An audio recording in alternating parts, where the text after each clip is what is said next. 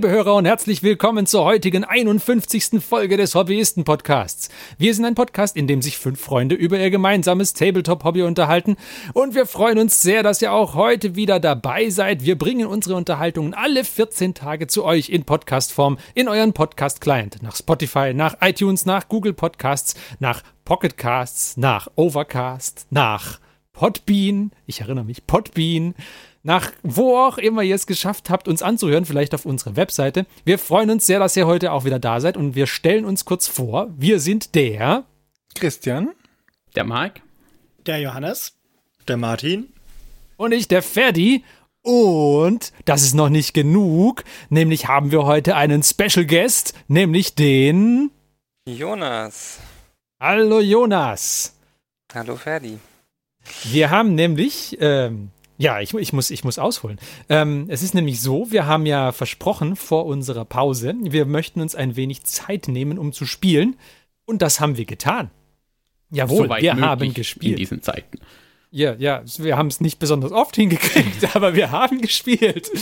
Ähm, wir haben gespielt und weil wir ja fünf Freunde sind, die sich gemeinsam über ihr Tabletop-Hobby unterhalten und äh, Warhammer 40k-Spiele typischerweise besser mit geraden Spieleranzahlen gespielt werden, haben wir uns Verstärkung geholt in Form von Jonas. So war genau. das. So war das, ja. Vielleicht noch kurz für unsere Hörer zur Erklärung. Der Jonas ist ein guter Freund von uns und äh, wir versuchen schon länger, ihn zum Tabletop-Spielen zu bekehren. Ohne Erfolg bisher. Wir haben gedacht, vielleicht kriegen wir es jetzt mit Crusade besser hin.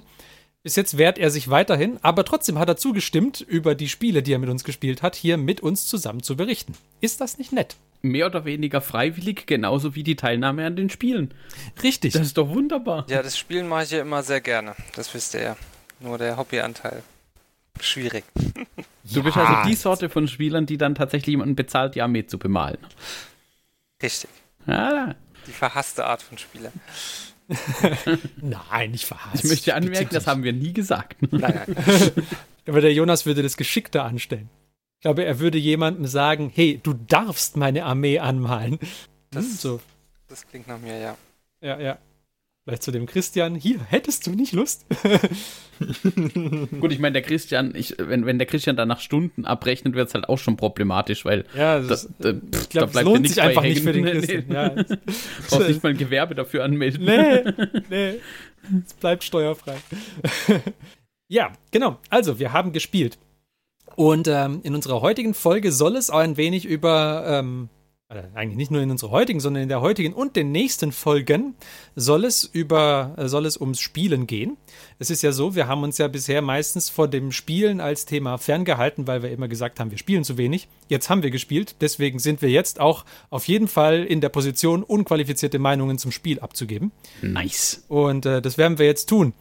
Und zwar haben wir gedacht, wir werden das so einteilen. Wir machen äh, erstmal eine Folge, in der wir uns allgemein so ein bisschen über, über die, über Crusade unterhalten, ähm, was wir gespielt haben so und was wir, was wir über die, über verschiedene Aspekte von den Spielen, von dem Crusade-Format ähm, generell denken.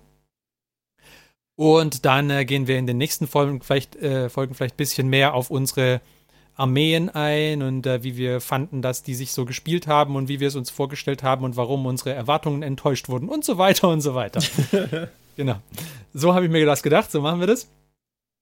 Und ähm, dann fangen wir doch äh, dieses Mal an. Genau, worüber sprechen wir denn? Ja, wir haben uns gedacht, ähm, wir möchten in dieser allerersten Folge darüber sprechen, wie haben wir denn den groß angekündigten, weil ich meine, man, man, ähm, wenn man es mal ja, betrachtet, ähm, Games Workshop hat ja Crusade als die, als eine, so, als, als eine der großen Neuerungen in der neunten Edition beworben auch und da recht viel Tamtam -Tam drum gemacht, auch auf der Community-Seite. Wir haben da nochmal die Links jetzt auch in Vorbereitung rausgesucht und festgestellt, ja, da war schon einiges los. Und es war quasi, glaube ich, ähm, sie haben gemerkt, dass die, ähm, diese Art von Spiel, also dieses Narrative Play, den Leuten auch gefällt. Die haben, es gab ja auch in der achten Edition schon die Möglichkeit mit dem Grundregelbuch, diese Narrative Play, da gab es ja auch schon Vorschläge und sowas. Aber das wurde nie so richtig, ähm, wie soll ich sagen, also offiziell unterstützt schon, aber nie ich nenne es mal gefördert. Nie forciert. Nie ne? forciert, nie gefördert in der Richtung. Die Leute haben das, glaube ich, vermutlich haben das die Leute auch so schon gerne gemacht, irgendwie eine kleine Geschichte erzählt drumherum, warum jetzt diese zwei Armeen sich hier treffen und miteinander kämpfen, aber nie irgendwie, dass es dafür spezielle Regeln zum Beispiel noch gibt oder ähm, spezielle Zusatzziele, die erfüllt werden können. Und auch dieses, was jetzt eben ganz neu ist mit Crusade und vielleicht da ist schon der Einstieg, ähm, dass Crusade auch die Möglichkeit bietet, das so ein bisschen fortlaufend zu machen. Also über mehrere Spiele hinweg, was wir ja tatsächlich auch getan haben. Also wir haben uns ja getroffen zum Spielen und das war dann eben nicht nur ein Spiel pro Person. Genau. Bevor wir auf die einzelnen, auf die einzelnen Spiele eingehen, vielleicht, vielleicht reden wir noch ein bisschen mehr über das, über das Format an sich und wie, ähm, wie habt ihr das denn so, so empfunden, so die, die Vorbereitung auf die Spiele und das Zusammenstellen der Crusade Force und so weiter? Ich, ich kann, also ich kann sagen, mir hat es, mir hat es enorm viel Spaß gemacht. Ich habe, ähm, ja, ich, ich habe generell immer ein bisschen ein Problem damit. Also ich spiele ja, ich spiele ja Ultramarines und äh, jetzt, vielleicht, vielleicht, ist, vielleicht ist ein neuer Hörer dabei, ja. Also ich spiele Ultramarines. Ja. Ja. Und ähm, das ist ja so, die Ultramarines sind ja wahrscheinlich von den, von den Space Marines vielleicht noch zusammen mit den Blood Angels irgendwie, die, wo es wahrscheinlich am meisten Fluffmaterial irgendwie dazu gibt. Das ist richtig, ja. Und ähm, ich tue mir immer ein bisschen schwer damit, wenn es so viel, wenn es so viel Material gibt, mir dann selber irgendwas auszudenken dazu, weil es weicht ja dann vom Kanon ab. Das ist ja ein Problem. Ne? Und ähm, dann äh, bin ich aber über meinen Schatten gesprungen. Und äh, es ist ja so bei den Ultramarines, wenn du da den Kodex liest, du brauchst dann noch nicht mal einen Spezialkodex, kannst einfach den normalen Space Marine Kodex lesen. Zumindest konntest du das in der achten. Und äh, dann hast du auf jeden Fall sofort irgendwie den Namen von sämtlichen Captains, die die Ultramarines zu bieten haben und welche Kompanie die anführen und so weiter und so weiter. Das heißt, wenn ich dann irgendwie meinem Captain einen Namen gebe, dann, ähm, ja, dann, dann, dann passt der da ja nicht rein. Aber trotzdem bin ich dann da über meinen Schatten gesprungen und habe gesagt, okay, gut, der Captain von der dritten Kompanie, wie er, wie er im Kodex beschrieben wird, ist jetzt tot und mein Kapitän Hector Orpheus nimmt die Kontrolle über die dritte Kompanie an sich und wird die jetzt zum Sieg führen. Jawohl. Mhm. Das war, das war so meine Vorbereitung und mir hat es, muss ich sagen, dieses äh, bisschen Namen aussuchen und dann die Liste zusammenstellen und überlegen, aus, äh, aus was die besteht und, und dann auch über, über die Missionen weg so ein bisschen sehen, wie die sich entwickeln. Das hat mir enorm viel Spaß gemacht. Also das war schon, war schon super. Großer Gewinn. Also ich, ich muss sagen, es hat mir auch sehr viel Spaß gemacht, ähm, diesen Roster zusammenzustellen. Mit dem Gesichtspunkt, na, wie könnte ich denn da eine, eine, eine Liste draus kriegen? Und es hat auch das, was, was der ähm, Christian gesagt hat, es wurde auch so ein bisschen, naja, also du wirst nicht gezwungen von GW, das irgendwie fluffig zu gestalten, aber es macht halt schon wesentlich mehr Spaß und auch ein bisschen mehr Sinn, das Ganze fluffig zu gestalten, weil man halt eben weiß, okay, man spielt, ähm, wir haben angefangen mit 25 PL pro Seite. Ähm, für Crusade vielleicht ähm, so als Allgemeininfo für Crusade ähm, gibt GW nur die PLs an, also Power Level, nicht mit Punkten, ähm, wie das normalerweise der Fall ist für die ausgeglichenen Spiele. Aus Gründen, vermutlich um da ein bisschen Variation zuzulassen dass man da nicht ganz so starr eingeschränkt ist, vermute ich schwer, weil viele Ausrüstungsgegenstände äh, wirken sich in PLs eben nicht aus, sondern nur in den Punkten. Also Ja, das, das Ding ist auch, dass du ja eigentlich die Crusade Force, wenn du sie zusammengestellt hast, dann, dann kannst du ähm, laut Regeln die Ausrüstung eigentlich nicht mehr ändern. Das heißt, wenn du halt dann irgendwie eine Einheit Intercessors mit Boltern äh, da drin hast, mit den ganz normalen Bolt, Bolt Rifles, dann haben die einen festgesetzten Punktewert einfach und den hast du dann. Das heißt, du wirst sowieso, oder du kannst nicht irgendwie ein bisschen Ausrüstung ändern, damit du dann deine Punkte um 20, 30, 40 Punkte erhöhst oder wieder runterbringst, damit das Spiel ausgeglichen wird, weil du hast halt dabei, was du dabei hast. genau, aber Das man, ist, glaube ich, man auch einer von den Gründen für die PLs. Und, und wenn du nach PL spielst, dann ist halt einfach die Ausrüstung meistens wurscht. Genau, also ist, glaube ich, ein bisschen einfacher auch für so einen, für so einen Einstiegs, Ja, ja. Einstiegspunkt. Es ist einfacher, mit, das mit PL zu handhaben. Ähm, und es hat noch mal ein bisschen mehr Spaß gemacht, weil man eben sich äh, die Liste dann versucht hat, doch noch mal ein bisschen fluffiger zu gestalten. Weil das jetzt bei uns, also zumindest in, in meinem Falle, die zwei oder drei Spielchen, die wir vorher schon gemacht hatten, vor Crusade jetzt, ähm, auch da habe ich eher die fluffige Liste mitgenommen, weil das sowieso die Einheiten sind, die man schon gebaut hatte und bemalt hatte, weil man gedacht hat, oh, das passt ja ganz gut zu meiner Fraktion. Also ich kann sagen, äh, zu Necrons eine persönliche Bindung aufzubauen, ist schwierig. Die haben ja auch keine Persönlichkeit mehr. Allein Naja. schon die Namensgebung, die ist so ein bisschen, ja, wie heißen die? Nassafa, Meket und ja, weiß nicht. Und das, die, das- das sind jetzt die einfachen von den 5000 Namen, die ich mir angeguckt habe, die mir vom Generator vorgeschlagen wurden. Aber du nimmst doch einfach einen ägyptischen Namen und dann fügst du eine Prise Cyberpunk hinzu und dann hast du doch was. Aber das sind halt dachte nicht ich immer die auch, Aber so einfachsten. einfach war es irgendwie nicht. Anstelle von Imhotep heißt er dann Imhotech. Das, das war mir dann zu offensichtlich. Ne? Oh, das könnte aber auch ein Mechanikum-Name Der, sein. Der, der, vorsichtig der sein, Imotech, das ist sogar sein. ein Imotech, äh, der, der, der Stormlord, das ist sogar ein. Siehste, Benannter als wenn die Charakter. Gewinner Ja, ja, ja, nicht ja. auch so denken würden wie ich. Dein geheimer Zweitberuf, Namensfinder für GW. Ja, wie in dieser alten, in diesem alten GW-Interview, wo der eine gemeint hat, Naming Colors is awesome. ja. Das ist, glaube ich, der beste Beruf von allen, die Farben benennen. Und da muss dann eine Zahl noch hin anhängen. anhängen. Ramsos der Vierte. Kannst vielleicht auch einfach die Silben umdrehen. Sesram. Ja, wo- wobei ich da natürlich Angst hatte, dass ich den Fluff so äh, missbrauche, dass äh, ihr mich steinigt dafür. Deshalb habe Nein, aber ich dann das, ganz das, gelassen mit den Namen. das, ist ja, das ist ja das Tolle bei, ähm, bei Warhammer 40k. Das ist schon so weit in der Zukunft und die haben alles so viel vergessen, was bis dahin passiert ist. Genauso bei den Space Marines. Ähm, da kann es sein, dass du dir, du denkst dir ein Chapter aus und das ist halt ein Chapter, was jetzt zufälligerweise mal wieder irgendwo aufgetaucht ist. Von irgendeinem Planeten, der von Warpstürmen komplett abgeriegelt war im Prinzip. Zack, neues Chapter. Neues altes Chapter. Quasi. ja, also, Ja, ja, ja. also das Oder da wurde halt eine Pyramide irgendwo vergraben und die ist jetzt wieder aufgetaucht. Genau, bei den, bei Genau. den Necrons ja das gleiche. Die sind ja äh, in ihre Sta äh, Stasis-Krüfte gegangen, ja, auf ihren Grabwelten und dann schlafen sie halt mal ein paar Dutzend Millionen Jahre. Was sind schon ein paar Millionen Jahre, wenn man ein toter Robocop ist? Richtig.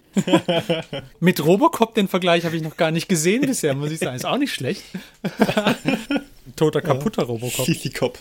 Half Beard, half Cop. ähm, ja, bei, bei den Condemon ist man auf jeden Fall etwas eingeschränkter, was das angeht. Da ist man völlig auf das angewiesen, was der Warp hergibt. Und äh, Quasi nix, quasi nix.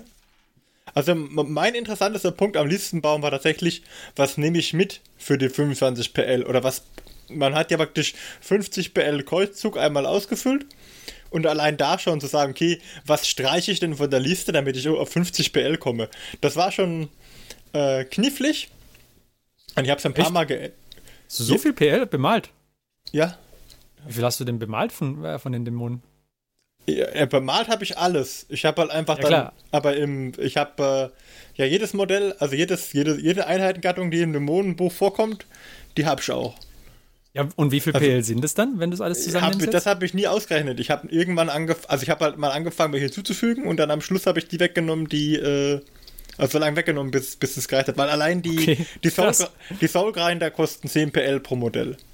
Das heißt, äh, zwei Soul Grinder habe ich, da bin ich bei 20 PL. Okay. Ähm, das heißt, du kommst vermutlich relativ locker auf die 100 PL, oder? Das müssen wir gucken.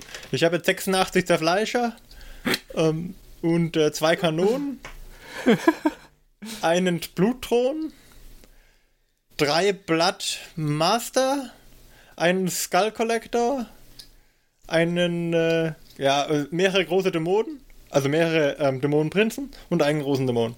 Also, ja, es kommt ein bisschen was zusammen. Also er hat ungefähr eine halbe Stunde gebraucht zum Einpacken. Das, das ist wahr, ich hatte ja wirklich viel dabei. Nicht alles, aber viel. Das Schlimme ist ja, wir müssten dann eigentlich das nächste Mal alle gegen Martin spielen, damit er alles auffahren kann. Wow, Mann. Können wir mal machen. Ich öffne das Auge des Warps und dann könnt ihr mal gegen Korn antreten. Ja, er, er wartet dann aber. Also er wartet ab, bis eine Schlacht in vollem Gang ist und die sich, die zwei Fraktionen sich schon so richtig bekriegen und dann plötzlich geht der Warpriss auf und hallo. Hallo, ja. Also die Geschichte sich ausdenken war relativ schwierig für Korn. Also ich gehe davon aus, dass es irgendwie so war, dass mein, mein Kriegsheld wollte halt aufsteigen und brauchte Schädel. Und deswegen hat er sich aufgemacht, Schädel zu sammeln. Sounds legit. Sounds legit.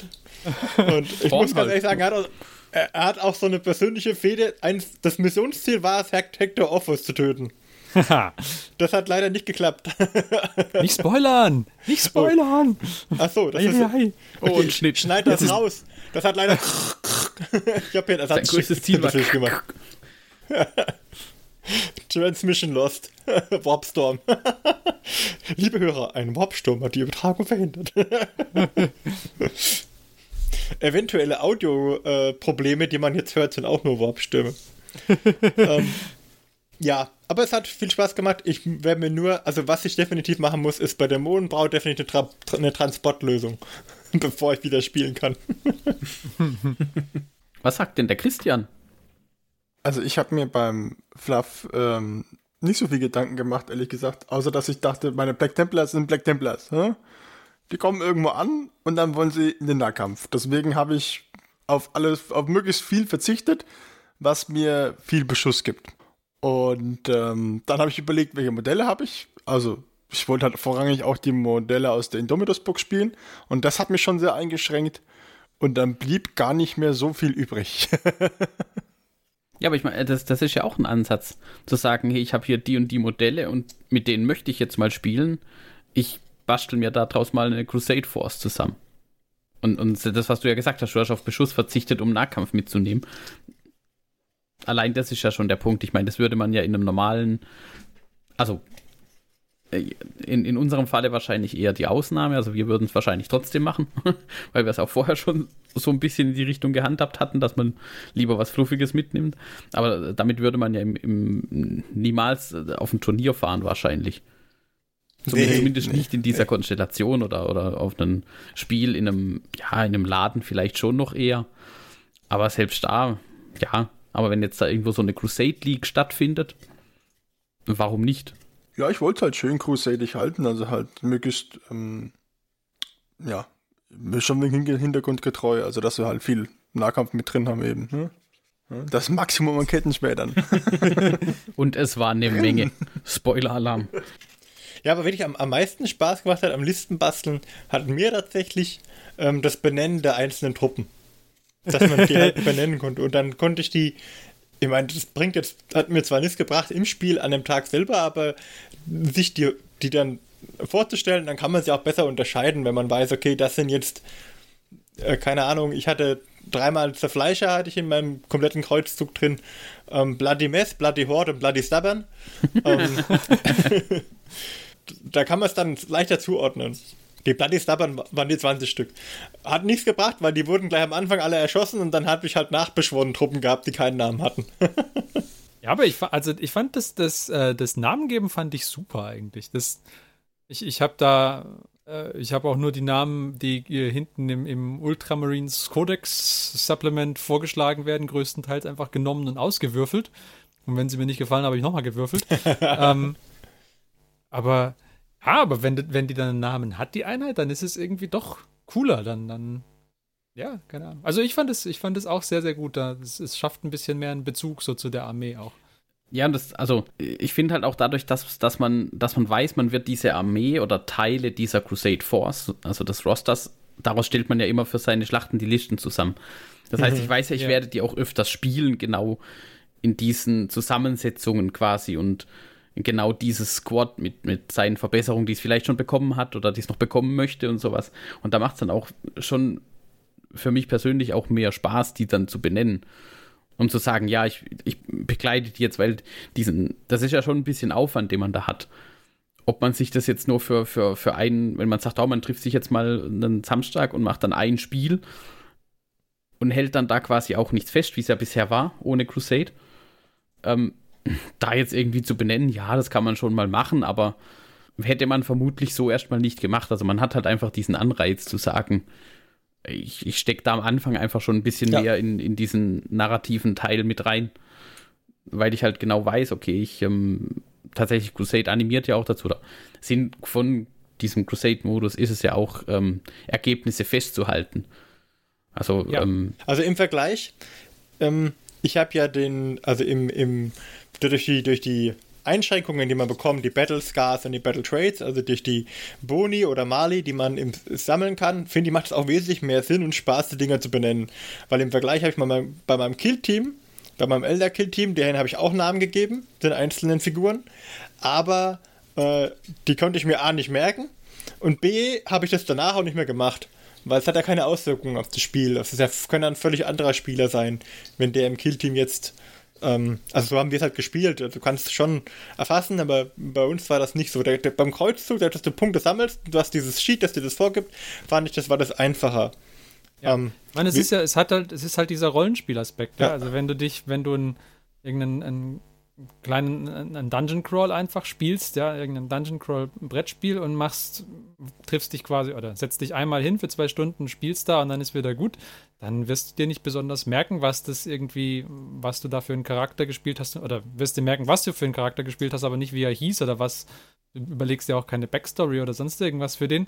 Wenn du halt eine, so eine Rollenspielkampagne mal spielst oder wenigstens mal irgendwie ein paar, ein paar Abenteuer aneinander gekettet, dann merkst du dir das Zeugs halt und dann baust du da auch einen Bezug zu auf und dann macht es auch Spaß. Also das ist, das ist ja quasi das, was da, was da dann auch passiert. Aber Entschuldigung, ich habe dich unterbrochen, Martin. Nee, nee, ich war fertig. Ich wollte nur sagen, ähm, ja, dass ich halt beim, beim Killteam nicht so diese Ambition hatte, die Namen zu vergeben, weil wir Killteam nicht so gespielt haben, dass wir da Erfahrung ähm, ins nächste Spiel mitnehmen. Genau. Was ja auch, was ja auch geht, aber wir haben es nicht so gespielt. Und bei dem Crusade war klar, okay, es wird mehr Spiele geben. Und dann äh, ist man viel mehr gewählt, das mitzunehmen und aufzuschreiben für, und auch die Arbeit zu investieren. Stimmt, für Killteam gab es das ja auch, ne? Mit diesen Stufenaufstiegen. Genau. Wir haben es nur nie gemacht. Diese, da also, gab es ja extra diese, du hattest ja pro Spezialist so eine Taktik, die du einsetzen konntest. Und da gab es genau. ja sogar welche für die fortführenden Level. Die wird dann. Genau. Das müssen wir, müssen wir vielleicht mal wieder. Also vielleicht. Mal gucken, ob das da auch Bock machen würde. Wir machen dann wieder eine Pause. Wir spielen Killteam. Ja. Also, liebe Hörer, wir verabschieden uns demnächst. Nein, keine Panik. Wir müssen erstmal mal ein Crusade-Spiel machen, wenn, wenn, wir, wenn wir das, äh, wenn das wieder möglich ist. Mit den, ja. Äh, und wenn wir einen Raum haben, der groß genug ist, dass wir das tun können, ohne dass das Risiko behaftet ist. Ja. ja.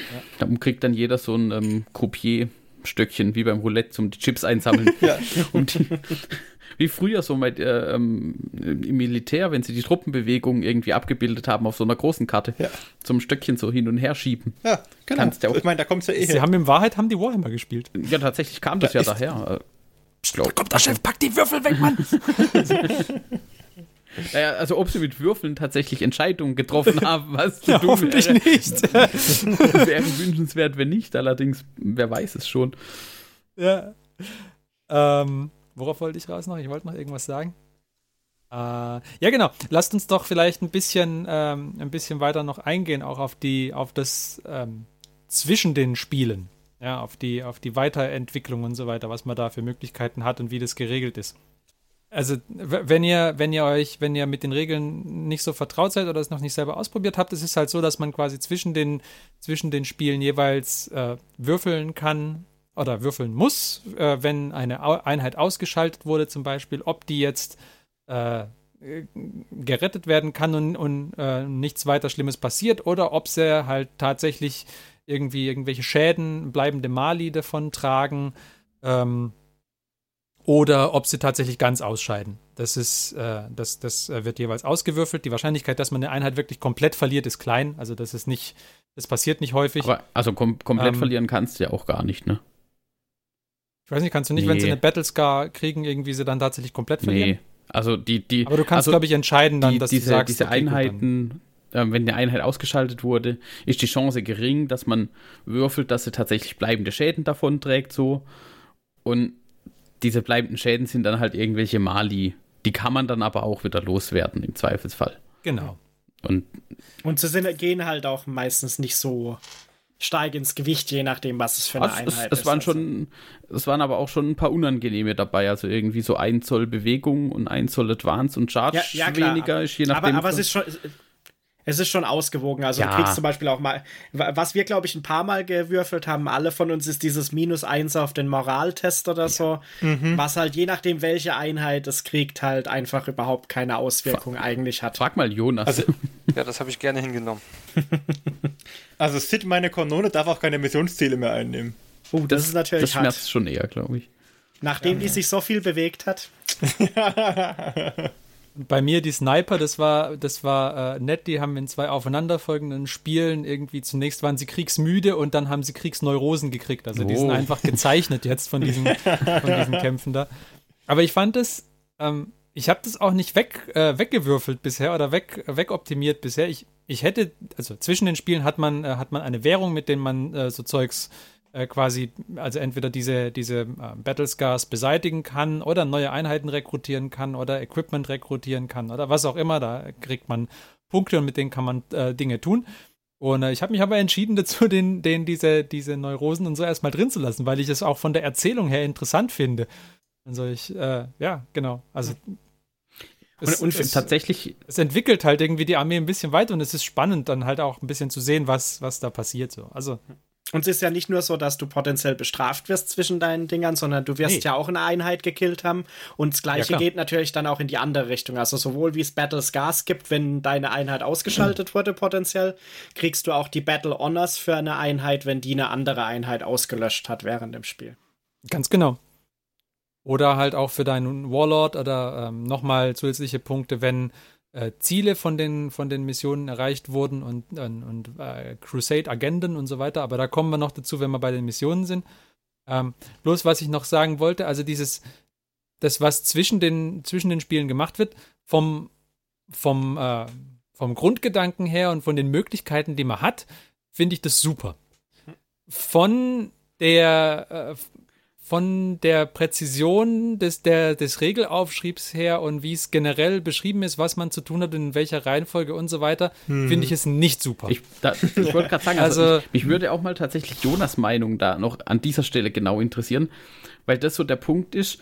Ähm, also eine Liste zusammenstellen kriegt man hin, spielen kriegt man auch irgendwie hin, wenn man dann irgendwie noch mit sich mit seinem ähm, Gegner abstimmt so ein bisschen und ich meine, Fehler machen wir wahrscheinlich eh alle die gleichen immer im Moment noch. Vielleicht sind die irgendwann auch weg. Du wolltest Aber, sagen, es sind immer die gleichen, die Fehler machen. Ja, ja alle, alle, alle sechs in dem Fall, weil ich bin mir ziemlich sicher, dass wir so einiges falsch gemacht haben. Ja, also ich meine, also als blutiger Anfänger tut man sich schon echt schwer mit, mit dem ganzen Gewürfel, was dagegen was würfelt etc. Wenn ich mir jetzt vorstelle, dass man so eine Crusade-Armee zehn Kämpfe lang entwickelt hat, und dann hat jeder von meinen zehn Necron Warriors am Ende eine andere Waffe in der Hand. Das wird ein ziemliches chaotisches Gewürfel, glaube ich. Und ja, man hat halt noch, noch weniger Überblick, was der, was der Gegner so macht, ne? Es ist ja so schon schwierig, bei dieser Masse von Einheiten überhaupt den Überblick zu behalten. Man, ja, man, man eigentlich kann man der Gegenüber ja alles erzählen, was er da, was er da hat, weil man kann es eigentlich fast gar nicht mehr nachvollziehen.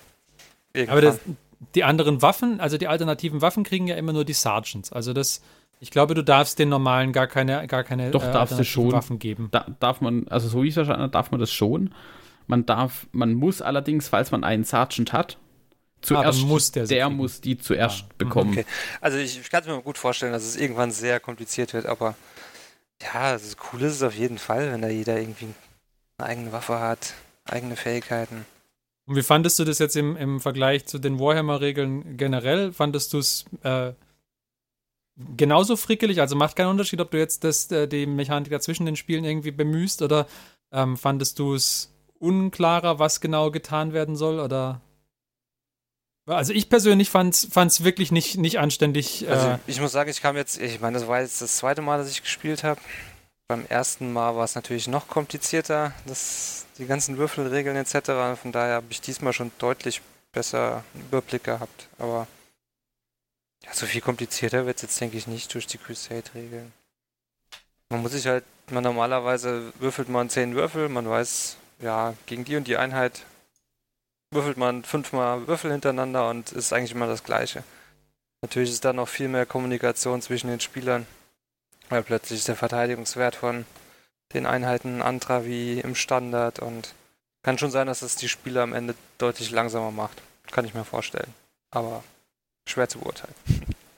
Was ich mir halt auch interessant vorstelle, ist, wenn du jetzt zum Beispiel, keine Ahnung, ich habe mein erstes Spiel gegen den Martin gemacht. Und bis wir dann das nächste Mal spielen, hat der Martin dann je nachdem drei bis fünf Mal vielleicht schon hochgelevelt.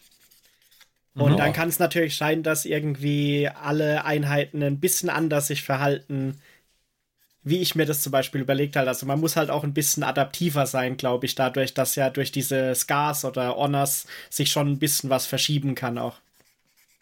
Genau, das, also das, das finde ich auch alles, äh, da stimme ich euch zu jeweils, dass es äh, vielleicht langsamer wird und dass es aber auch, äh, dass man sich auch besser anpassen muss. Ich fand nur die, das Regelwerk für die, äh, für die Anpassungen zwischen den Spielen, also das, was für, man halt nach dem äh, Spiel hat dir, macht, dann Genau, das, was du nach dem Spiel machst, also dass du guckst, welcher hat jetzt Battle Scars und welcher hat Battle Honors und welchen kannst du aufleveln und welchen noch nicht und welcher kann irgendwie deswegen einen Relic bekommen und welcher nicht und so weiter und so weiter. Und wie viele Crusade Points habe ich eigentlich und wie viele habe ich dann schon ausgegeben und das ganze Zeugs, das ähm, ist klobiger, als es sein müsste, finde ich. Also das, äh, das würde vor allem von, das, das würde mal von einer App profitieren, ja. Also da musst du so viel, so viel äh, Buchhaltung und Scheiß machen. Und es ist wirklich. Das, das wäre also, jetzt genau mein Punkt gewesen. Bringt Ja. es in die offizielle War Warhammer-App, dass ich da meinen Crusade-Roster drin verwalten kann. Ja. Und dann sage ich, Spiel beendet. Oder ich kann, ich kann das Spiel in der App noch verwalten und sage, äh, diese, diese Einheit hat jetzt die folgende Agenda ausgeführt und das so Ja, und so ja, oft ja. geschafft und sowas. Und dann sage ich, klicke ich auf den Knopf und sage, Spiel beendet. Und dann sagt mir die App, hallo. Folgende XPs wurden vergeben an die Einheiten nach dem und dem. Äh, folgende Einheiten haben einen Aufstieg geschafft. Bitte wählen Relikt aus oder also das Genau. Aber was man halt bekommt, ist eigentlich, also du bekommst ja in dem, in dem Regelbuch bekommst du quasi diese zwei Seiten für den Crusade-Roster irgendwie mit und die, die gibt es noch nicht mal als PDF-Download, ja. Also die, die, ähm, diese Crusade-Seiten gibt es noch nicht mal als PDF-Download und sie sind auch nicht irgendwie, sie liegen auch nicht irgendwie bei, dass man sie anständig kopieren könnte. Nein, sie sind mitten im Buch drin. Also, ich weiß nicht, vielleicht, oder gab es irgendwas, Christian, in der, in der Indomitus-Box, weil ich habe das Regelbuch ja von dir. Nö, nö, hab ich jetzt Nö, nicht. oder? Auch nur ganz klassisch im Hauptregelbuch halt. Ja, genau. Das ist im Hauptregelbuch einfach einmal mittendrin. Und du kannst es nirgends runterladen, du kannst es nicht. Ja, ich glaube, ich habe, ich kann man, ich glaube, es nirgends gab gefunden so, ein- so ein Cheat-Sheet dafür. Bin mir aber nicht ganz Ja, sicher, ob das dann, also es war definitiv nichts Offizielles. So rum. Also das, Nee, Best, nee, das ja. Beste, was ich gefunden habe, war dieses eine Google Drive-Dokument, wo irgendein Community-Mitglied sich hingesetzt hat und so ein bisschen Excel Magic für Crusader eingebaut hat, mehr oder Genau. weniger. Ja, und das, das äh, finde ich fehlt schon. Also wenigstens, wenn es schon nicht irgendwie, ähm, wenn es schon nicht das, das ganze Zeugs in der App gibt, dann also wenigstens mal irgendwie die, die ähm, Dinger zum Ausdrucken in, in PDF-Form und vielleicht irgend so ein Sheet, wo ich mir pro Spiel aufschreiben oder äh, irgendwie sagen kann, hier, das war, der war dabei, der war dabei, der war dabei, das war seine Agenda oder irgendwas. Es, es, Aber nee, gab's Ja, doch, also muss man dazu sagen, es gibt ja dieses Crusade Journal. Das ähm, von, von Ah, ja, Games okay, Workshop. das Also das kann, man, das kann man käuflich erwerben. Das habe ich auch, gab es Mhm. irgendwo so ein Angebot, habe ich dann auch zugeschlagen. Ähm, da ist es schon, da kann man das schon ganz gut eintragen. So seine Armee und dann hat man auch äh, den Platz, um quasi da für ein Spiel die Agenda zu vermerken. Das sollte natürlich an, in manchen Feldern sollte man dann natürlich nur mit Bleistift schreiben, weil ähm, die Agenda wird sich von Spiel zu Spiel jeweils ändern bei der Ja, Einheit. klar. Aber das bist ja als Ähm, erfahrener Rollenspieler Ja, gewohnt. richtig, ich meine, das sind so, so Kleinigkeiten, da denkt man dann vielleicht aber auch als, als Non-Rollenspieler denkt man da nicht zwingend dran, weiß ich nicht. Ja, kann ja sein. ähm, Ja. Aber auch dann hat man mehr als genug, sind da mehr als genug Seiten drin, um im Zweifelsfall einfach diese Seite rauszunehmen oder zu streichen und auf der nächsten weiterzumachen. So, ähm, aber ich glaube tatsächlich, dass die, ähm, was du gesagt hast, äh, also im Buch gibt es ja diese Regeln, da steht fein säuberlich, also auf zwei Seiten steht drauf, ah, nach Ende des Spiels führe die folgenden Schritte in dieser Reihenfolge aus. Da kann man sich auch genau so dran halten, dann funktioniert es auch, glaube ich, ganz gut. Für einen blutigen Anfänger ist aber halt schwierig. Weil, wie es häufig so ist, ich meine, bei der neunten Edition hat GW da auch ein bisschen was geändert. Also die, ich habe das Gefühl, die haben Regeln schon wesentlich ausführlicher formuliert und teilweise auch ein bisschen verklausulierter. Aber ihr Ziel dabei war, das deutlicher zu machen, was denn jetzt da betroffen ist, um dem zu folgen. Und es macht es aber halt nicht einfacher, wenn es dann heißt, ja, du musst jetzt hier das würfeln und dann das und dann gelten aber für dieses Ding, was du gewürfelt hast, wieder folgende Sonderregeln, wie wenn du einen Sergeant oder ähnliches hast in deinem Squad, muss der zuerst und dann erst dürfen die anderen solche Dinge. Also das, Ja, sind, das sind irgendwie so viele so, ähm, ähm, ja, Kreuzreferenzen und, und Abhängigkeiten da drin in dem Ganzen. Wo ich halt denke, das ist wirklich prädestiniert für, eine, äh, für einen ähm, computergestützten Ansatz. Oder halt für einen App, App-unterstützten Ansatz im Prinzip, weil das halt genau, genau das lässt sich halt auf Papier, sage ich jetzt mal, nicht so einfach abbilden, wie man es in einer App interaktiv machen könnte. Ja. Ja, und vor allem ist es ja auch so, wenn ich überlege, wie ich die Roster gebaut habe, auch wenn es Crusade war oder so, baut man die ja trotzdem in einem Battle-Planungstool seiner Wahl wahrscheinlich. Und der Sinn da ist ja gerade der, dass du nicht alle Kombinationen aus den vielleicht dann noch fünf verschiedenen Büchern zusammensuchen musst oder solche Sachen. Sondern dass du halt zum Beispiel dann einen Überblick hast, was sind die Relikte zum Beispiel, die ich zuweisen kann jetzt. Genau, Und auf nicht, ich Blick. muss dann wieder in drei Büchern nachgucken, okay, das sind jetzt die Crusade-spezifischen Relikte, aber in meinem Engine War sind noch die zwei Relikte vielleicht drin gewesen oder so das fand ich halt das, was, was es so ein bisschen schwierig gemacht hat, das zwischendrin schnell durchzukriegen, weil dieser Step-by-Step-Plan war halt gut, aber jedes Mal, wenn du dann was gewürfelt hast und dann hast du das gekriegt oder wolltest das machen, musstest du dann erst wieder auf 20 anderen Seiten irgendwie so gefühlt nachgucken, okay, was heißt das jetzt? Darf ich das überhaupt tun? Ist das richtige Keyword in meiner Einheit drin oder nicht? Und ich glaube, was, was zumindest ich fand hinterher, was ich falsch gemacht habe, man hätte viele von den Sachen einfach live mittracken müssen auf so einem Minisheet irgendwie. Also welche Einheit hat jetzt vielleicht eine Einheit gekillt oder so, weil wir haben das, glaube ich, meistens so gemacht, dass wir es halt nach dem Spiel reverse engineert Oh, haben, ja. mehr oder Ja. weniger. Ja, und das war nicht und gut, das ja. War, das war, glaube ich, keine gute Idee, weil es, äh, bei 25 Power Levels ist es zwar, glaube ich, noch halbwegs überschaubar, aber wäre jetzt das zum Beispiel mehr als 25 Power Levels oder äh, eine Armee mit vielen, mit mehr Einheiten gewesen oder so, keine Ahnung, mehr kleineren Einheiten, dann wäre es halt extrem unübersichtlich geworden, glaube ich. Äh, Ja, also tatsächlich ist dann auch immer schwierig rauszufinden, ähm, wer, wer äh, hat denn den Killing Blow gelandet, weil das ist ja das, was zählt. Also wenn Ja. das eine 10er Einheit Infanterie von, von den Tau war, war das jetzt dein Castellan Robot, der den letzten da weggenüdelt hat, oder war das dein, dein, dein Tech Priest?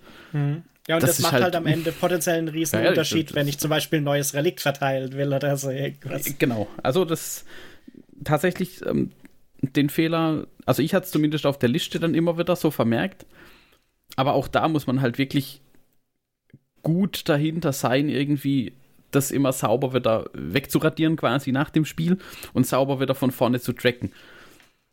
Und da, also das ist halt prädestiniert für irgendwie Verwirrung oder, oder irgendwo mal einen Zählfehler oder ähnliches. Meiner Meinung nach. Hat aber halt trotzdem ein. Also ich fand es zum Beispiel ganz, äh, ganz nett, weil wir es ja. Ja, also zeitgleich waren wir nicht fertig. Wir hatten ja dann drei Spiele quasi gleichzeitig immer. Wir waren nicht immer äh, gleichzeitig fertig, aber doch sehr in einem, in einem sehr ähnlichen Rahmen, sage ich jetzt mal. Meistens. Nicht immer, manchmal Also es manchmal diesmal, glaube ich, keinen flott. großen Ausreißer. Ja, f- mein letztes Spiel gegen, gegen Christian war dann doch sehr fix fertig, aber dazu was anders. äh, Ja, das war sehr, sehr zügig leider. Ja, dann lasst uns doch ein bisschen über die, über die Spiele reden, was wir Aber so für ich- Missionen und so ähm, gespielt haben. noch- vielleicht. Vielleicht, vielleicht ein Ding dann auch noch zu den Ja, Punkten. okay. Also-. Weil ich glaube halt, diese Aufwertungen und Abwertungen sind halt zum Beispiel auch genau der Grund, wieso sie Power Level und nicht Punkte nehmen, weil ab deinem zweiten Spiel haben vielleicht viele von den Sachen sowieso keine wirkliche wirklichen Bezug mehr zu den Sachen, die du hast. Da wird, weil wenn du es Punkten, um extra genau zu sein, machen, müssten sich dann ja die Punkte ändern, wenn du die hochlevelst. Und das wird es ja noch mal viel komplizierter machen. Genau, aber dafür und also ich fand es aber zum Beispiel dann eben ganz spaßig, wenn alle relativ zeitnah zusammen fertig waren, dass sich dann immer so Grüppchen auch gebildet haben. Und, und man dann nicht allein diese Auswertung gemacht hat für die Armee, sondern irgendwie mit jemandem zusammensaß und gesagt hat, ah, äh, hier bin ich mir nicht sicher, weißt du, wie man das jetzt machen würde? Und dann hat man gesagt, ja, ich, ich würde es jetzt so machen und dann sagen, ah, sagt der Rest, ja, für uns passt es auch, mach's doch einfach. Und also es hat auch so diesen, ähm, das gemeinsame Spielen, sage ich jetzt mal, noch mal ein bisschen, ähm, ein bisschen mehr betont. Ja, beim ersten Spiel fand ich das, weil du dir, glaube ich, das am besten durchgelesen hattest, wie man da auflevelt, hatte das so ein bisschen diesen äh, Square Dance Caller äh, Charme. Der Mike hat uns da durchgeführt mit so, jetzt machen wir das. Mal Martin und ich zählen unsere Sachen. Okay. Nächster Schritt. Mike liest, sagt, jetzt macht ihr das. Okay. Das war ganz Ab, lustig. Es ließ sich gut abhaken. Das war, das war schön, ja. Genau, das meine ich, aber das war ja im, im, im Hauptregelbuch eben genau diese Liste drin. Irgendwie ja. so zwölf Schritte, die muss man halt nach und nach, aber es ist halt immer noch relativ komplex. Ist es halt einfach so ein, ähm, vielleicht, also ich, ich hoffe es und ich wünsche mir es eigentlich auch, dass GW das eigentlich in ihre App bringt. Weil, also ja. das wäre halt wirklich mal ein, ein Selling Point. Ähm, oder ein, ein, Punkt zu sagen, äh, da hat man halt nochmal eine, eine Daseinsberechtigung für diese App geschaffen. Definitiv. Okay. Wenn sie denn dann mal funktioniert, hm? Jetzt aktuell funktioniert es eigentlich ganz gut. Antrag. Ich habe es noch nicht wieder ausprobiert, muss ich sagen. das, das mit dem Codex-Scannen und so weiter hat eigentlich auch ganz prima funktioniert, muss ich sagen. Und dann als, als Nachschlagewerk für irgendwelche Regeln oder Einheitenprofile oder so taugt sie dann schon. Also das ist, ist okay gelöst. Okay, aber dann lasst uns doch vielleicht ein bisschen über die, über die Spiele reden, oder? Also über die Missionen und äh, was wir, wie wir die Spiele generell so fanden und die, äh, das Crusade-Missionsregelwerk und so weiter. Mhm. Ähm, das, was ihr wahrscheinlich schon gehört habt jetzt, wir haben uns für kleine Spiele entschieden. Also wir hatten kurz überlegt, spielen wir ein 50 PL-Spiel auch vielleicht. Ähm, und dann haben wir uns aber schnell dafür entschieden, dass wir anstatt große Spiele spielen, lieber kleine Spiele spielen und dafür mehr davon.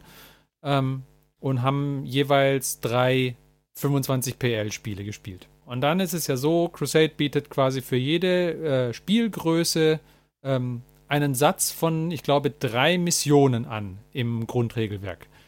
Später haben sie dann noch andere Bücher Richtig. rausgebracht dafür, aber im Grundregelwerk erstmal drei Missionen für jeden. Für, nee, für, für, für, Combat Patrol sind es drei, für Incursion und Strike Force sind es, glaube ich, sechs Stück oder so. Oh, okay, gut. Also dann.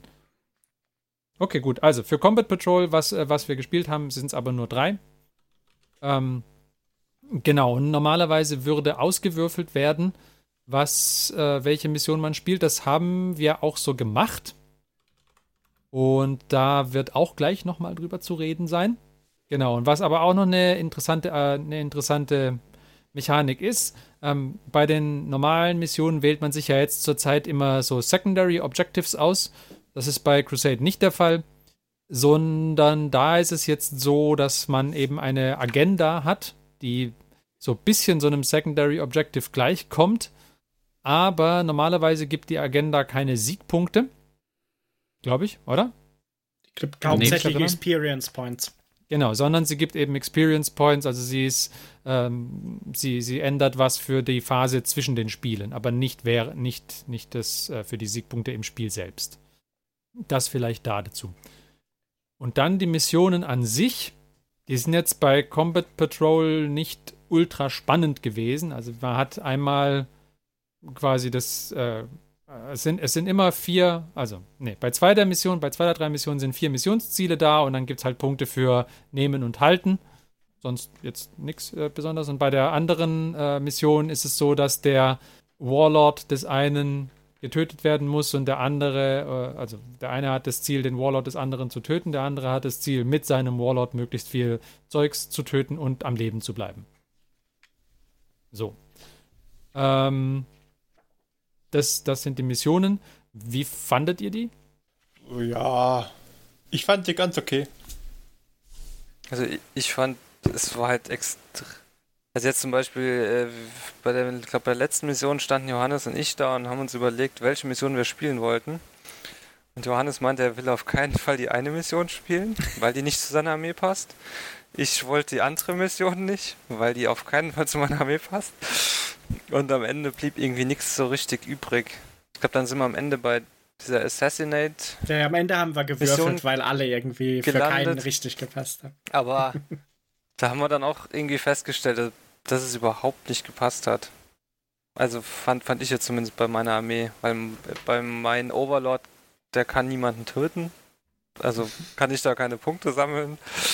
Ich hatte auch keine Einheiten, um den gegnerischen Kriegsherren ernsthaft zu gefährden. Also war irgendwie schwierig, fand ich.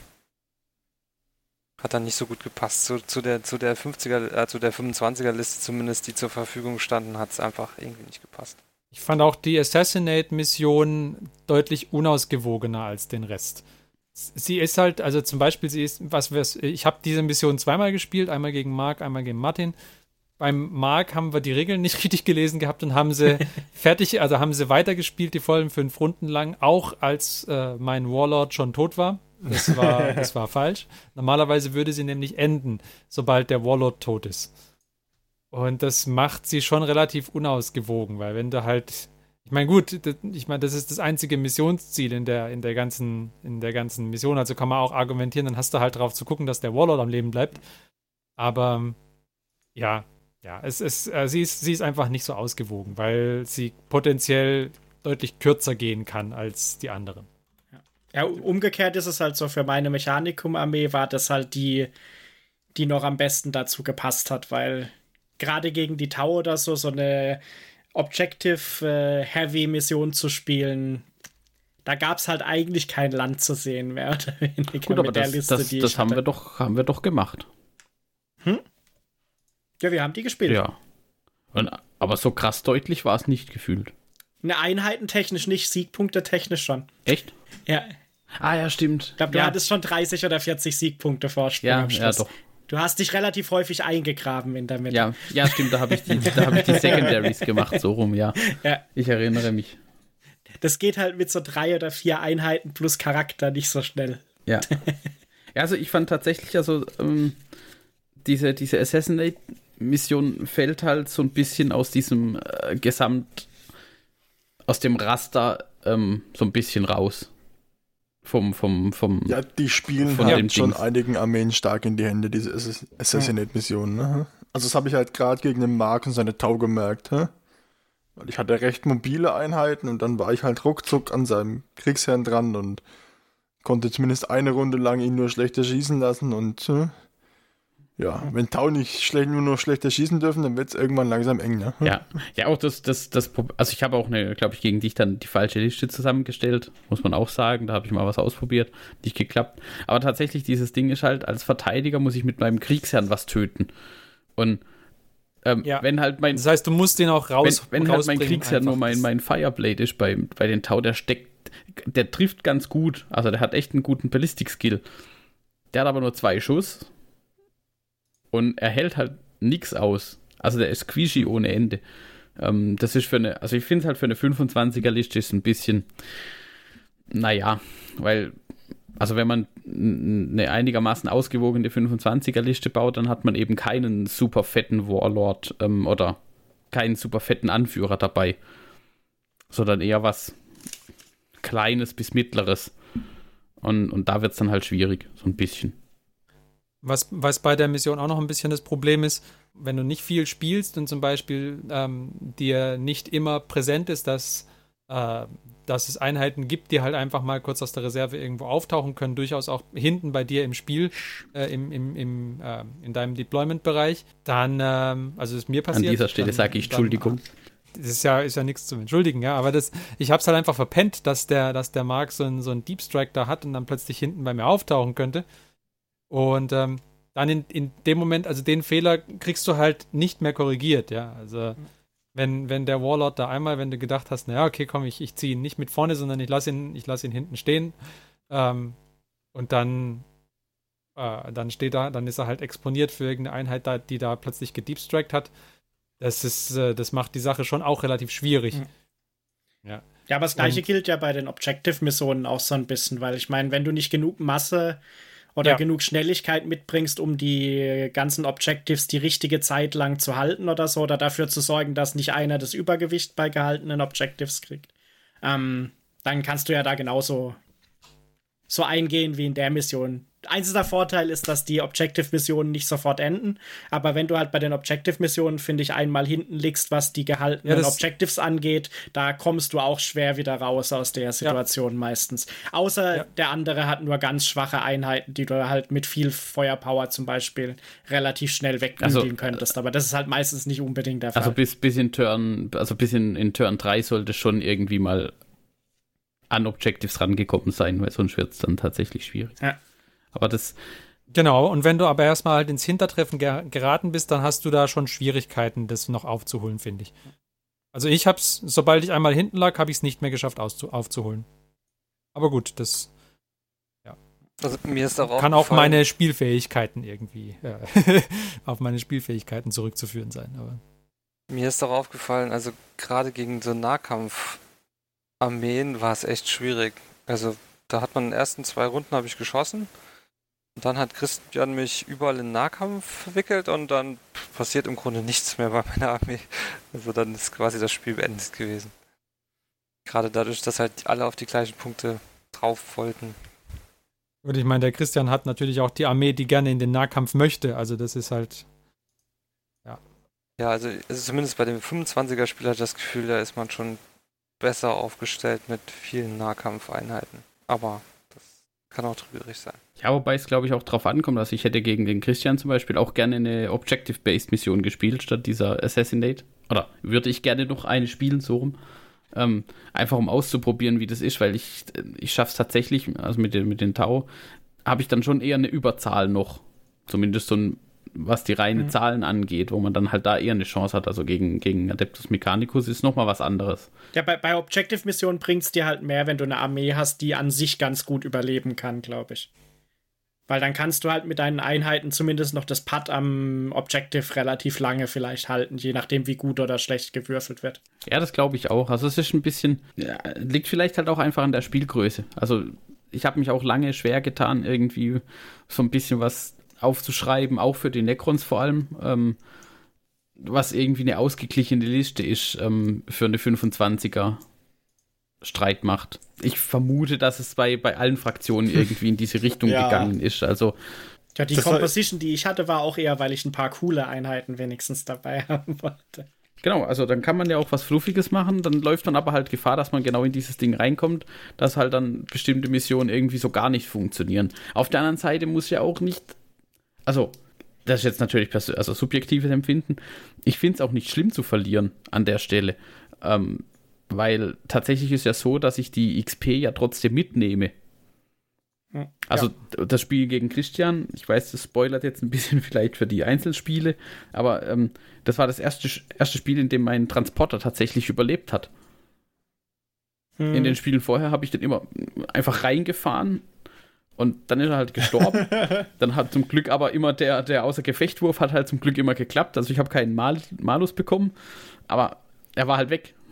Ähm, und das war zum ersten Mal, dass er da überlebt hat und hat halt dann auch seine, seine Erfahrungspunkte bekommen dafür und sowas. Also durch, ich finde, durch diesen, ähm, durch diesen Crusade-Mechanismus, der eben im Hintergrund noch steht, ähm, ist, ähm, ähm, oder ist das Verlieren nicht ganz so schlimm meiner Meinung nach. Klar ist ganz cool, wenn man gewinnt, weil meistens bekommt der Gewinner je nach Mission einfach nochmal einen zusätzlichen Bonus. Also weiß ich nicht, diesen, diesen einen Währungspunkt mehr oder er darf einer Einheit mehr XP geben, solche Geschichten. Aber das bedeutet ja nicht, dass meine Armee völlig leer ausgeht an der Stelle. Ja, du, nimm, du nimmst normalerweise aus jedem, auch wenn es eine Niederlage war, nimmst du trotzdem irgendeinen Bonus für irgendeine Einheit weg. Genau. Weil es ist ja nie so, dass du gar niemanden vom Gegner erwischt hast, normalerweise. Äh, erstens das und zweitens deine, deine, ähm, dieses, das was der fährt, die Secondaries, ähm, hm. also diese Secondaries oder die Kreuzzug-Agenten heißt ja dann, also Agenten mit D, ähm, die nehme ich ja auch, auch die nehme ich mit. Also die Punkte oder Erfahrungspunkte, die ich damit mache, die bekomme ich gut geschrieben. Auch wenn ich verloren habe. Und das, also meiner Meinung nach bildet das halt auch, ganz gut vielleicht die, die Schlachtfelder des ähm, 40. Millenniums ab. Weil ähm, kann ja sein, dass ich zum Rückzug gezwungen bin. Aber im Endeffekt habe ich ja vielleicht trotzdem in, in Martins Falle, er hat mein, mein, mein, ähm, hier mein Kriegsherr trotzdem genug Schädel gesammelt, um sich auf, die nächst, auf den nächsthöheren Thron zu klettern oder so. Weiß ich nicht. Mhm. Also ich habe auf jeden Fall genügend Schädel gesammelt. Die Frage ist nur, habe ich feindliche Schädel genügend gesammelt? Das ist eine ganz andere Frage. Ja, aber also für mich war erfolgreich, für mich war es gut. Für Korn zählt nur, dass das Blut fließt. Äh, ja, also es war. Dafür war es herausragend. Ähm, was, wir, haben jetzt ein bisschen über die Spielgröße geredet. Ähm, was, was, wie fandet ihr denn die Spielfeldgröße? Weil wir, es ist ja so, dass jetzt in der neunten sie quasi auch die äh, Spielfeldgrößen ein bisschen äh, überarbeitet haben, wie groß die sein sollen. Ähm, die, die Spielfelder sind ja quasi alle jetzt kleiner geworden. Für diese äh, kleinen 25 PL-Spiele sind sie deutlich, deutlich kleiner geworden, die Spielfelder. Ähm, wie fandet ihr das? Ich kenne ja die Originalgröße nicht, aber ich muss sagen, in fünf Zügen zum Beispiel mit so Necron Warriors überhaupt irgendwo ins Geschehen reinzukommen, war schon irgendwie ein Ding der Unmöglichkeit. Weil die, die sind einfach nicht vorangekommen. die, weiß ich, ge gefühlt habe ich vier Runden gebraucht, um die irgendwie in die Rapid Fire äh, Reichweite zu bringen. Und keine Ahnung, hab, die habe ich wahrscheinlich aber völlig falsch eingesetzt. Aber ich fand es immer noch groß das Spielfeld. Christian ist natürlich, hat die gegenteilige Meinung, weil der ist. Der ist im ersten Zug 20, bei dir. Der ist 20 Züge, der ist einfach 20 Felder gelaufen in einem Zug, wofür ich äh, fünf Runden gebraucht hätte. Aber. Also ich kann mir das nicht, nicht vorstellen, wenn man so, so, eine, so ein richtig großes Spiel spielt, dann sind diese kleinen Truppen, die sind ja, kann man eigentlich ja nur statisch einsetzen. Die kann man ja gar nicht bewegen. Tatsächlich, Sinne. das ist aber auch so ein bisschen. Ähm so, so ein bisschen was, was sich dann ändert. Ähm, also bei einem, bei einem 2000-Punkte-Spiel, also der ganz großen Größe quasi, ähm, da wird es dann aber auch drauf, drauf rauslaufen, dass du das eben nicht mehr so Micromanagement quasi Einheit pro Einheit machst, sondern dass du dann schon eher den, das auf einer, auf einer abstrakteren, auf einer größeren, höheren Ebene betrachtest. Klar ist dann noch die Einheitenpositionierung immer noch wichtig, aber du hast ja dann, keine Ahnung, du hast dann nicht nur zehn, einen Block mit zehn Kriegern und zehn Immortals, sondern bei 2000 Punkten hast du dann halt drei, vier Block mit zehn Kriegern und nochmal drei mit Immortals. Da, da, lässt du, da bewegst du es dann auch ganz anders nochmal auf dem größeren Feld. Tatsächlich ist auch meiner Meinung nach, ähm, finde ich, ein ganz ganz wichtiger Punkt mittlerweile, jetzt auch mit der neunten. Ich glaube, die Transporter werden so ein bisschen Comeback geben. Gott sei Dank habe ich davon ganz viele. Ja, oder irgendwelche, also Transport, irgendwelche Transportmöglichkeiten, weiß ich nicht. Mhm. Äh, du stellst deine Dämonen gar nicht erst auf, sondern die kommen in Reserve oder werden nachbeschworen oder sowas. Dass die gar nicht sich, sich gar nicht erst bewegen müssen, sondern die kommen halt dann einfach. Ja. Ähm, also ich glaube, das ist so. Also was, ich hatte auf der Größe schon gespielt vor Crusade. Ähm, Martin Wir hatten, glaube ich, so mhm. nicht ganz die Größe, ein bisschen kleiner. Aber ich fand's, ich fand's super, weil wir dann auch, wir hatten, glaube ich, eine der Crusade-Missionen genommen damals. Ja. Dies mit diesen, diesem Versorgung, also diese drei Punkte. Und es ging halt, es geht halt einfach ein bisschen flotter. Also für Martins Armee, die in den Nahkampf will, ist halt dann auch spätestens in Zug 2 stellt sie dann auch eine, eine echte Bedrohung für mich dar. Ähm, ich habe dann auch schon die Möglichkeit, ein bisschen mit, mit meiner Reichweite zu arbeiten und tatsächlich auch schon von Anfang an ein bisschen zu schießen. Also mir gefällt die neue Größe echt gut. Wir hatten mit den alten Größen, hatten wir bei dir mal ein Spiel gemacht, Ferdi. Ja, da, genau. Das war eben genau das, also das, das war, hat sich zäher angefühlt einfach. Bis ja, du verbringst halt mindestens einen Zug hauptsächlich damit rumzulaufen, ohne dass du irgendwas genau. groß machen kannst. Das, ja. Ich fand es trotzdem ein bisschen schmal. Also nicht von der von der gegenüberliegenden Kante her, sondern die, die lange Kante fand ich ein bisschen schmal, wenn du jetzt deinen äh, 60 Zoll Tisch gewohnt bist. Ne? Und dann hast du ja noch das kleine Spielfeld, dann ist das nochmal kleiner und ja. Also da ein bisschen breiter, 48 Zoll Breite hätte ich mir da schon gewünscht, ja? dass du ein bisschen aufwächern kannst, dass das Bewegen ein bisschen taktischer wird, als ich schiebe eine Welle vorwärts. Ja? Ja, je nach, also je nach Modellanzahl hast du halt quasi die ganze Breite schon in deiner Aufstellungszone ausgefüllt. Ja, bei Martin sah das tatsächlich sehr lustig aus. Da war einfach ein riesiger ein Blob Linie. von Einheiten. naja, irgendeiner muss ja bloppen. Ja. Ist ja auch noch interessant, Jonas. Wir stellen dir mal so eine echte, so eine äh, Oldschool Necron ähm, Silver Tide quasi zur Verfügung. Also einfach 100, 120 Krieger und die laufen dann so Runde für Runde vorwärts und pushen einfach alles weg. Alles klar. Da darf man noch keine Angst mehr haben, dass man die äh, Miniaturen kaputt macht. Haben, haben wir auch gelöst gekriegt. Aber tatsächlich glaube ich, wie der Mike gemeint hat, ähm, ich glaube, sowas wie Transporter oder so wird, je nachdem, was du für Movement-Radien mit deinen Einheiten hast, ist tatsächlich wichtig. Oder wi wichtiger wie vorher vielleicht. Weil gerade bei diesen Längsseiten-Dingern oder so kommst du halt sonst auch tatsächlich in das Problem, dass du, wenn du, keine Ahnung, so wie der Martin dann größere Einheiten vielleicht hat, dass du die nicht mal aufstellungsmäßig zwischen das Gelände, das da ist, vielleicht hinkriegen, äh, hinstellen kannst oder so. Weil es einfach zu viel ist für den, für den schmalen Platz. Und da muss man aber dazu sagen, dass wir relativ wenig Gelände eigentlich verwendet haben. Ja. Ja, also das Gelände war okay. Ja, also ob es jetzt zu wenig war, weiß ich nicht. Also ich fand es. Nö, nicht zu wenig, aber es hätte schon, also es hätte auch mehr es hätte, sein können. Es hätte mehr so Scattered Terrain noch dabei sein können, denke ja. ich auch. Aber jetzt nichts, was irgendwie groß die Aufstellung blockiert, glaube ich, weil sonst wird es tatsächlich eng. Ja, dann wird es, glaube ich, zu klein auf der kleinen Spielgröße. Also es ist, glaube ich, ich weiß es nicht, man müsste mal ausprobieren, wie es sich nachher anfühlt, vielleicht auch auf, auf der nächsten Größe. Also quasi zwei, zwei von den jetzigen, also zwei von den Feldern zusammengelegt, die wir gespielt haben. Ähm, wenn man da Terrain aufstellt, wie sich dann nachher anfühlt, so von der Verteilung her. Ob, ob sich dann nicht mehr ganz so. Äh, habt schon, also schon auch richtig, es hat sich manchmal so ein bisschen ähm, geklumpt angefühlt, nenne ich es jetzt mal. Weil sich dann halt doch an, an so ein paar Engstellen hat sich dann halt doch mal so ein Blob gebildet, weil da die Leute noch durch oder Einheiten durch wollten ne? und andere haben da gehalten. Ja, aber gut, ich meine, das gehört dazu. Also ich hatte nicht, an, als ich der, der Fleischer aufgestellt habe, wusste ich, okay, ich bilde einen Blob und muss gucken, wie ich die manövriere. Gut, in, in, in deinem Fall definitiv. Gehe ich mal davon aus, dass man damit gerechnet hat. Ja. Okay, was ähm, eine, eine Sache, über die wir vielleicht noch reden könnten. Und zwar hatten wir nach dem, äh, also ähm, vielleicht so generell, was, was nehmen wir denn so aus den Spielen mit? Was würden wir beim, beim nächsten, bei der nächsten Runde Crusade-Spielen anders machen? Ähm, und äh, Jonas hatte Anregungen, nämlich äh, nach den Spielen, was er, was er an den Missionen, an der Aufstellung quasi ändern würde. Was war denn das? Anregungen? Ich weiß es nicht. Also jetzt so bei der Diskussion ist mir, glaube ich, nochmal so ein bisschen ich glaube, man muss sich wirklich, wenn man, wenn man jetzt so zu, wenn man jetzt so eine Gruppe von sechs Leuten ist, dann muss man sich eigentlich festlegen, was für Missionen will man spielen. Will man sich primär auf diese 25er Missionen fokussieren oder will man wirklich auch mal eine 50er Liste spielen? Weil ich fand es halt tatsächlich ein bisschen langweilig bei der 50er Armee, die wir jetzt hatten. Also gefühlt ist die 25er Liste dann immer die gleiche gewesen. Und ich hätte mir jetzt auch bei den drei Spielen, die wir gemacht haben, hätte ich es einfach cooler gefunden, wenn ich auf jede Art von Mission vorbereitet bin in meiner 50er-Liste.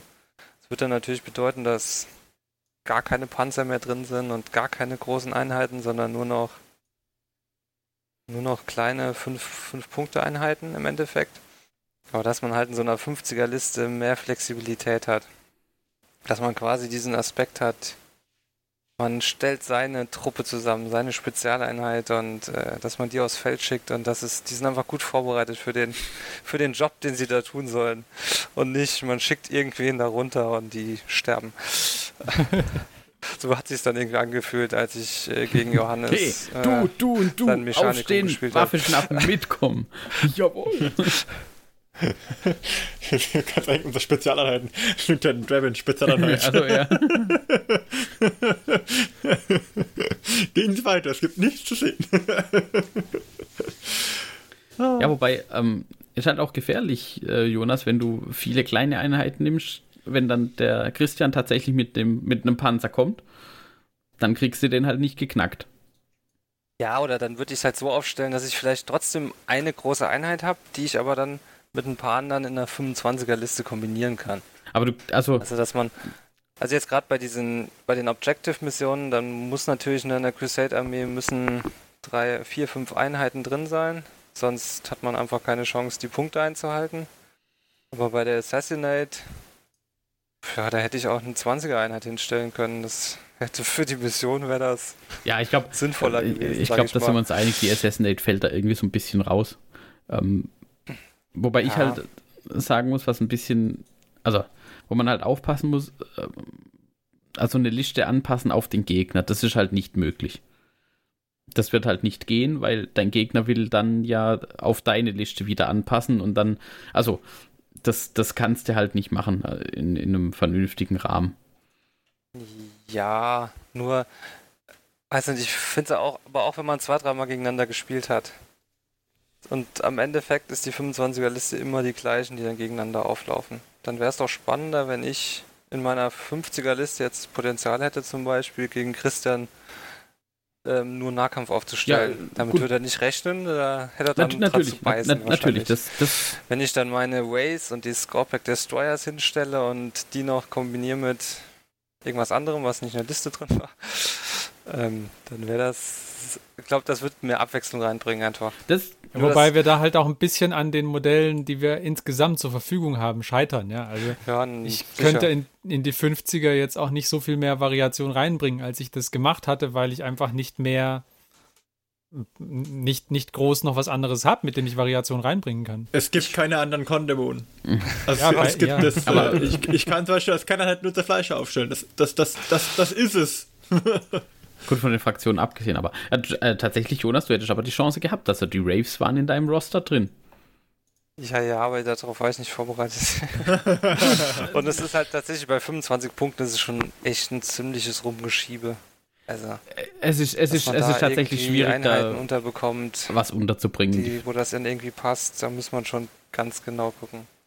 Also hätte ich das gewusst, hätte ich wahrscheinlich gegen Christian die Ways, die Scorepack Destroyers. Ich glaube, dann ist man schon bei. Ja, dann bist du bei 15 Punkten. Punkten 15. 15. Ja, und dann kannst du noch. Ja, weiß nicht, dann passen die Mortals noch rein vielleicht und. Also ein kleiner Truppe Mortals und ein Overlord. Das, das, ich glaube, das wird schon gar nicht mehr passen. Da bist du wahrscheinlich bei 26 Punkten. Ja, aber also, das, das finde ich halt das Interessante. Man hat jetzt auch von den Spielen was gelernt. Und äh, ich meine, der Roster ist ja tatsächlich schon auch noch größer als das, was wir. Und da hat der, jo, ähm, der Jonas schon auch recht. Also, ich zumindest habe zweimal die gleiche Liste gespielt und dann dummerweise genau gegen Christian meine Liste ein bisschen geändert. Wo ich eigentlich die, die etwas. Ähm, durchschlagskräftigere Liste hätte spielen sollen. Ausgerechnet. Aber ähm, das sind halt so die Punkte. Also ich, ich würde beim nächsten Mal gerne mal äh, nochmal eine ganz andere äh, Zusammensetzung ausprobieren, auch auf 25er Level. Einfach um, um mal ein bisschen damit rum zu experimentieren. Ich möchte nur klarstellen, das hört sich jetzt immer so an, als hätten die, die Black Templars mit Anlauf über alles drüber gerumpelt. Nein, die Black Templars sind im Nahkampf gegen die Kondemon heillos untergegangen. Interessanterweise. Und das ist halt auch so ein bisschen, gut, das passiert dann einem vielleicht bei der ersten Crusade-Armee, die man aufstellt, und bei der zweiten Crusade-Armee, die man aufstellt, dann stellt man halt irgendwie sicher, dass da schon ein bisschen Variation drin ist. Ist jetzt halt nur ein bisschen blöd, wenn man jetzt halt. Also, wenn ich jetzt mit der 50er-Liste für immer weiterspielen müsste, dann fände ich es schade, irgendwie. Aber klar, wenn man halt viel spielt, dann äh, wird die Liste auch immer größer. Man kann sich die Einheiten dazu kaufen, die man dann halt irgendwie braucht, damit es gut funktioniert. Ich weiß gar nicht, so viele Punkte, wie wir gesammelt haben, hätte man wahrscheinlich auch jetzt schon nochmal zwei, drei Einheiten nachkaufen können, oder? Ich glaube, wir sind, wir sind alle wieder auf den fünf ja. Maps, oder? Also du kannst, du kannst schon wieder. genug nachrüsten, wenn du die Modelle zur Verfügung hast, die du brauchst. Genau, also wenn man, wenn man nicht jetzt einzelne Einheiten nochmal extra stärken will, hat man schon ein gutes Potenzial noch nachzukaufen. Und dann hätte man jetzt nach vier, fünf Spielen, hätte man schon sich dann quasi seine Wunscharmee zusammenbauen ja, können. Äh, nichtsdestotrotz, ähm, Vorsicht Jonas, also du kannst nachkaufen in dein Roster, du musst die trotzdem noch irgendwie in die 25 Punkte unterbringen. Das ist immer noch dieses, ja, das, das ganz große Problem, das hin und her zu jonglieren einfach. Da ja, tatsächlich, also ich glaube, also es gibt auch nichts Kleineres. Also jetzt bei den Necrons ja, wir hatten ja schon die Einheiten, die reinpassen. Alles andere ist ja noch, noch größer, denke ich. Genau, also du kannst dann mit weniger Modellen spielen, also dein Model-Count quasi, dein Body-Count niedriger. Dafür halt schlagkräftiger insgesamt die Armee, aber es ist halt immer ein Trade-off. Ja, aber jetzt zum Beispiel Johannes hat ja auch seine großen, ich weiß nicht wie die hießen, diese 36, Kästelen. 36 Schussmonster. Kästelen Robots. was Gleichwertiges dazu hätte man in der Necron-Liste vielleicht ja. auch unterbekommen. Weiß nicht. Ja, hätte man sicherlich, aber deswegen hat ja auch der Johannes gesagt, er hatte so ein bisschen Probleme mit den äh, Mission-Based, äh, mit den Objective-Based ähm, ja. Missionen. Weil, ja, weil klar, da fehlen die Punkte einfach. Ich hätte schon einige Optionen gehabt, aber die wären halt äh, habe ich nicht so interessant gefunden in der Kombination. Und zum Beispiel ich habe auch die gleiche Liste eigentlich ein paar Mal gespielt, weil mich interessiert hat, ob zum Beispiel die, die Relikte oder diese Auflevelungen, die du kriegst, halt eine Auswirkung haben, weil hätte ich da jetzt dann gleich zum Beispiel die Castellans raussubstituiert für die zwei Einheiten, die ich noch dabei hatte, die auch in 25 gepasst hätten, dann hätte ich halt nie rausgefunden, ob das jetzt irgendwie ein sinnvolles Aufleveling überhaupt war, also ob es überhaupt einen Impact hat auf das, wie sie sich spielen oder so. Genau, außerdem ist halt auch irgendwo sau cool, ähm, da seine zwei oder drei dicken Jungs stehen zu haben, wo ich dann halt sagen kann, ach ja, und jetzt kommen 36 Schuss. Und einer davon hat im Übrigen noch eine Reliktwaffe, mit denen ich, was war das? Ich glaube nochmal minus 1 äh, AP, oder? Und ja. also so nach dem Motto. Das ist halt auch, und das war zum Beispiel für mich, war das, es hat auch Spaß gemacht zu gewinnen im Zweifelsfall, wenn man denn gewonnen hat aber auch die Spiele an sich haben Spaß gemacht und ich fand es auch mit der gleichen Liste nicht so wahnsinnig langweilig in Anführungszeichen, weil man doch immer irgendwie ein bisschen anders gespielt hat. Ja, der Gegner war doch immer anders. Das war und weil gut. der Gegner auch ein anderer war. Mhm. Also bei mir hat sich jedes von den drei Spielen komplett anders gespielt. Weil es halt die Frage, ob man wirklich, also ich meine, ihr habt jetzt äh, in drei Monaten einen Spielertag hinbekommen. Ist halt die Frage, ob man für dieses Aufleveln bereit ist, zwei Stunden zu opfern, nur um da bei zwei Einheiten noch ein paar Stats zu haben. Erzähl doch nichts. Wir haben bestimmt schon ganz oft gespielt. Was können wir denn dafür, dass hier irgend so ein Virus rumgrassiert? Ja, wenn der nicht da wäre, hätten wir bestimmt noch viel öfter gespielt. Ja, so ein, ein, einmal hätte man sicherlich noch ja, Einmal hätten wir. Def ja, ich definitiv. denke auch, einmal hätten also, wir wahrscheinlich noch geschafft. Ja, also, äh, und also ich finde, das ist mir jetzt auch aufgefallen, ähm, was so ein bisschen ein Nachteil ist, in Anführungszeichen, von, von diesem Crusade-Modus. Ich kann halt tatsächlich nicht so viel ausprobieren. Das ist einfach so. Ja. Ich kann jetzt nicht sagen, ähm, wie wenn wir jetzt normalerweise sagen würden, hey, lasst uns doch ein 1250 Punkte Spiel machen. Ich kann halt nicht sagen, so, und jetzt bringe ich eine, äh, im Prinzip eine grundlegend geänderte Necron-Armee ähm, mit und gebe denen noch andere ähm, Subfraktionen. Also ähnlich wie bei den Space Marines äh, Black Templar oder ähm, Space ähm, Ultramarines so rum. Oder bei den Tau mit den verschiedenen Septen gibt es das ja bei den Necrons auch. Aber ich kann halt nicht sagen, ach, heute habe ich mal Bock bei den Tau mal so eine andere Sept auszuprobieren. Weil die haben ja auch immer alle so Sonderregeln, um zu auszuprobieren, wie denn die Sonderregeln so funktionieren, weil ich da mal Lust drauf habe.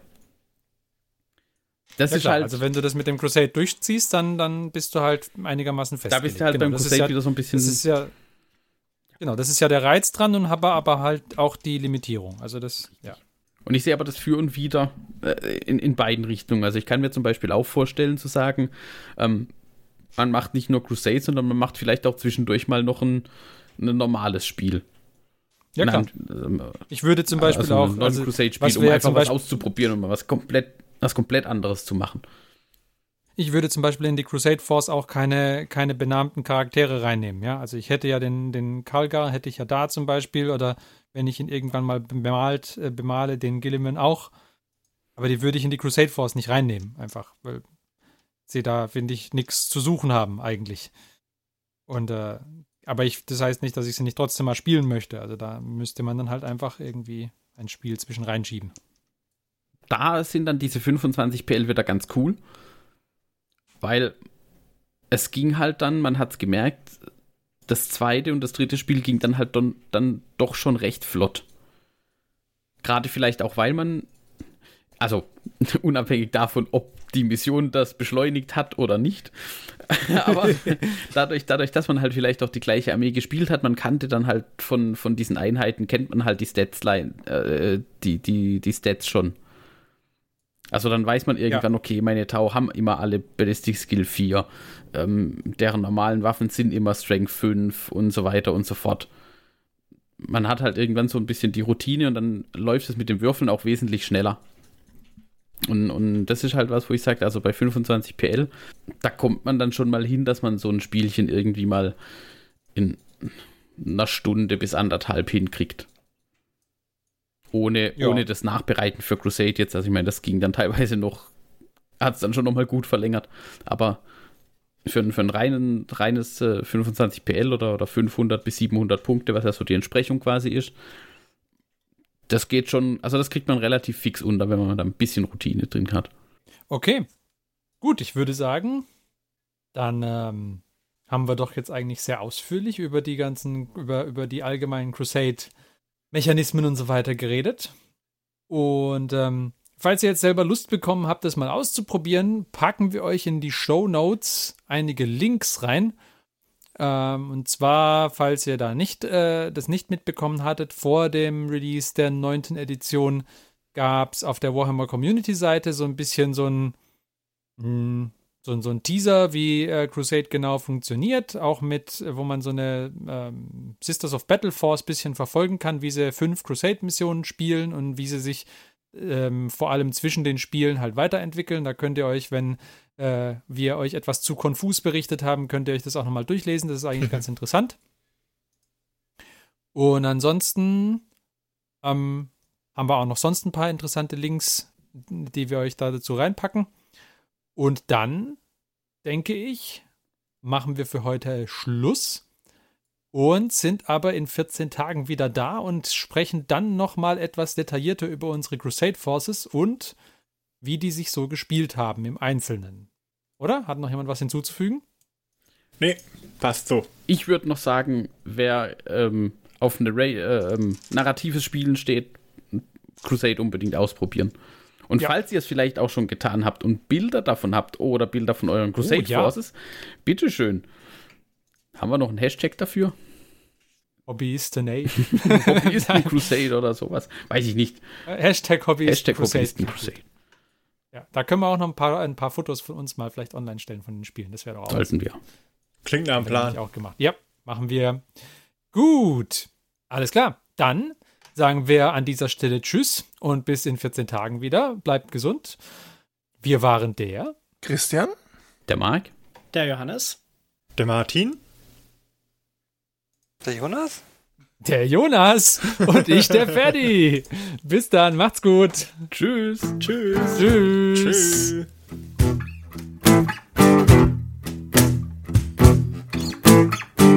Diese Folge des Hobbyisten Podcasts ist geschützt unter einer Creative Commons Attribution Share Alike 4.0 International Lizenz.